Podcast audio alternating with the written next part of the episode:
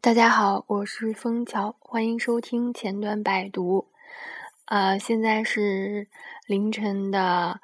呃零点十二分，嗯，算是今天就是四号的节目吧，虽然已经到五号了。嗯，今天晚上下班也比较晚，大概是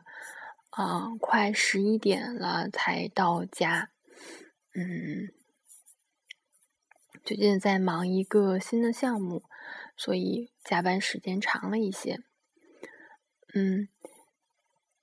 嗯，今天想跟大家呃，就是随口分享一些东西，是我工作中呃感受到的或体会到的一些代码上的洁癖。呃，只在我看来，我很不太能呃，就是呃容忍的一些地方。嗯，可能在有些朋友，嗯，看来是稀疏平常的事情，但是，嗯，我自己觉得，呃，还是最好不要这样。啊，说一个，说第一个简单的例子，就是我在项目中经常看到 JavaScript 代码的注释中会有错别字，比如说加载。它会写成加在，嗯，可能只是打字拼写拼错了，就是加法的加，在是存在的在。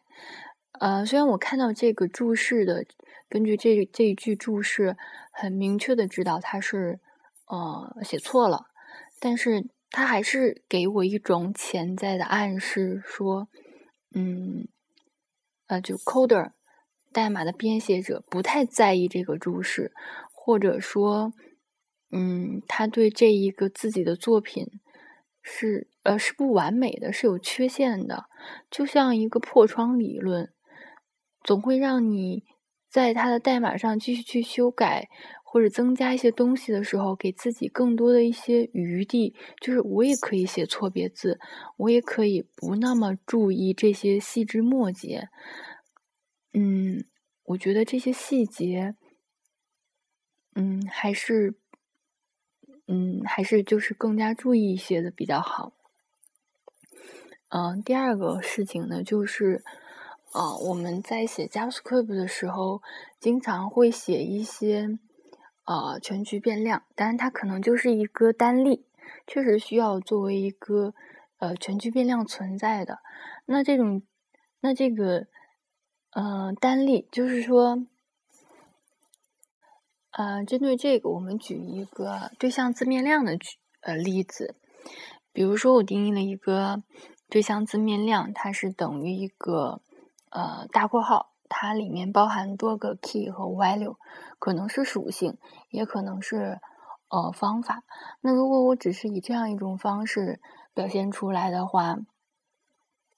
嗯，它的实际应用中可能会有一种，比如说我在。写一个对象的原型的时候，就是呃某某点 prototype 等于什么的时候，它可能嗯就是呃包含多个方法的话，我可能就是大括号里面可能方法 A 冒号它的方法体，方法 B 冒号它的方法体，那我肯定里面会涉及到一些私有私有方法，那这些私有方法会加个下划线作为表示，但是当我看到这样的代码的时候，我就会有冲动把它去改成。一个做呃一个 B 包，B 包中是一个 function，在 function 里面去定义它的私有方法，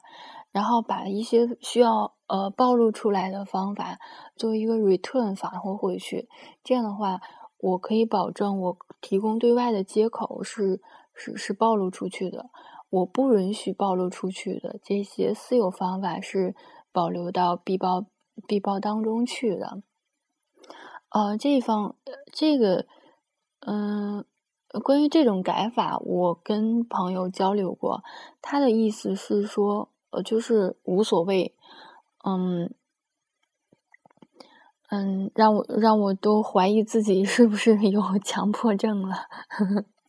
因为我觉得你这个，嗯，你私有的东西就不要暴露出去了，嗯，同时也能够让使用你代码的一个。呃，使用你代码的开发者能够，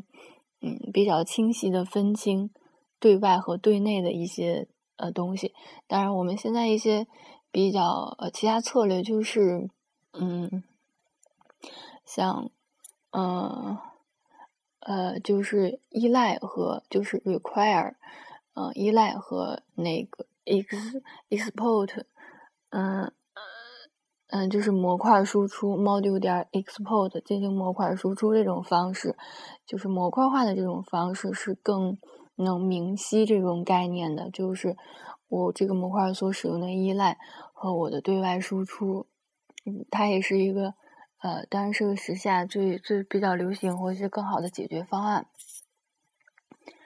啊，呃，第三点是我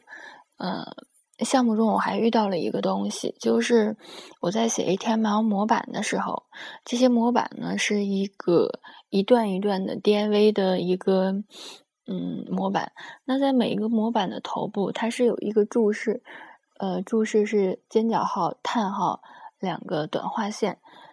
呃，target 就是它的目标，冒号写上模板的名称，嗯，比如说呃某某 temple。某某 TPL，然后两个下呃两个中划线，呃小呃大括号，就是是一个注释，注释里面去说明了它的目标是什么，然后它的这个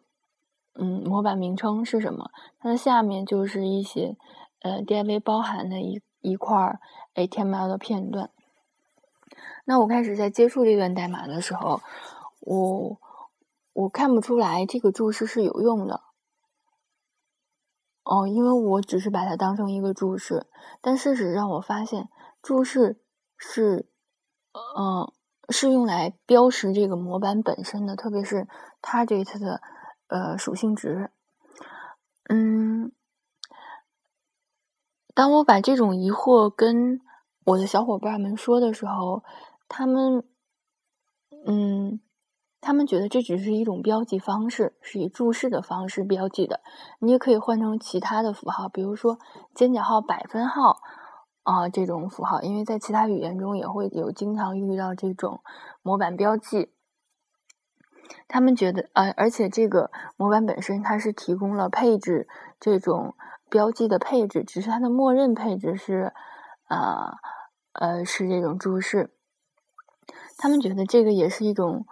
嗯，无所谓，并且呢，呃，模板本身也提供了给你一些其他的配置方式，但是，但是我觉得很难接受，因为，嗯，它不仅是一个，它它已经它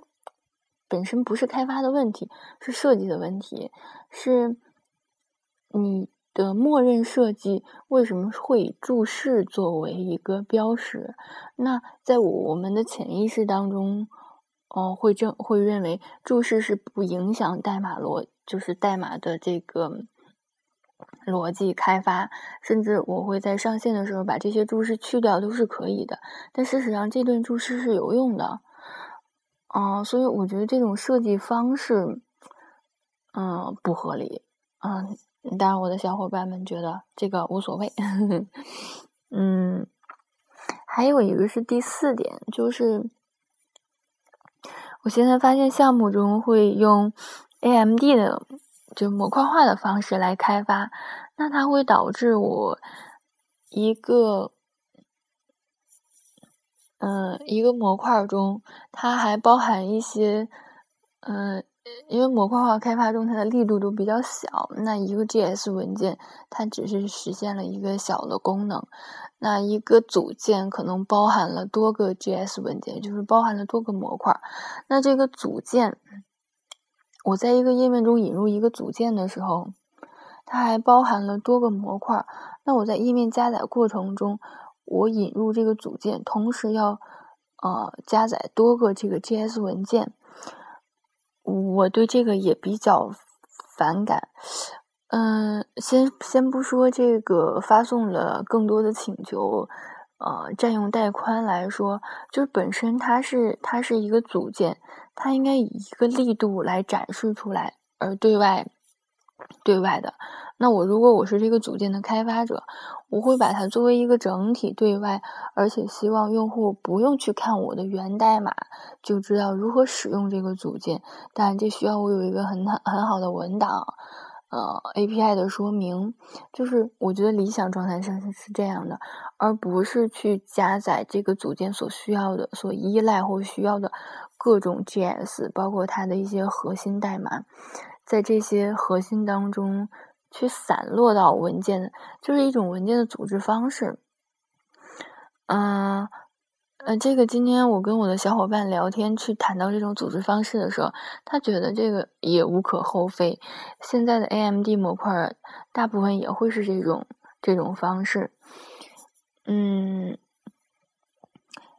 嗯，可能我我自己的呃关注点更多的并不是在开发本身上，而是而是体验使用方式。嗯，让我看到了很多我不我不太能接受的地方。嗯嗯嗯，啊，这些只是我自己的我的个人看法，可能也跟我以前呃使用习惯、呃思维方式，还有见识、见识或者的一些局限性有关。嗯嗯。但是我还是很珍惜自己在某些方面所呃特有的啊挑剔呃特有的毛病，这些这些别人觉得无所谓的毛病，可能可能我太追究于这些细枝末节了，因为就呃就就开发本身而言，我觉得在设计上，嗯，关于比如说接口是如何如何暴露的，如何。呃，如何提供，嗯，提供给使用者的，嗯，如何让人看起来简单，就是是一个由简入难的过程，而不是一下子就把东西都表表露出来。好，这个可能可能说的太，嗯，啊，太太，嗯，就是 上纲上线了啊。嗯，好吧，啊，希望你能知道我在说什么。嗯嗯，今天我算是，嗯，今天就这样，我也需要，我也要早点睡了。好，大家晚安。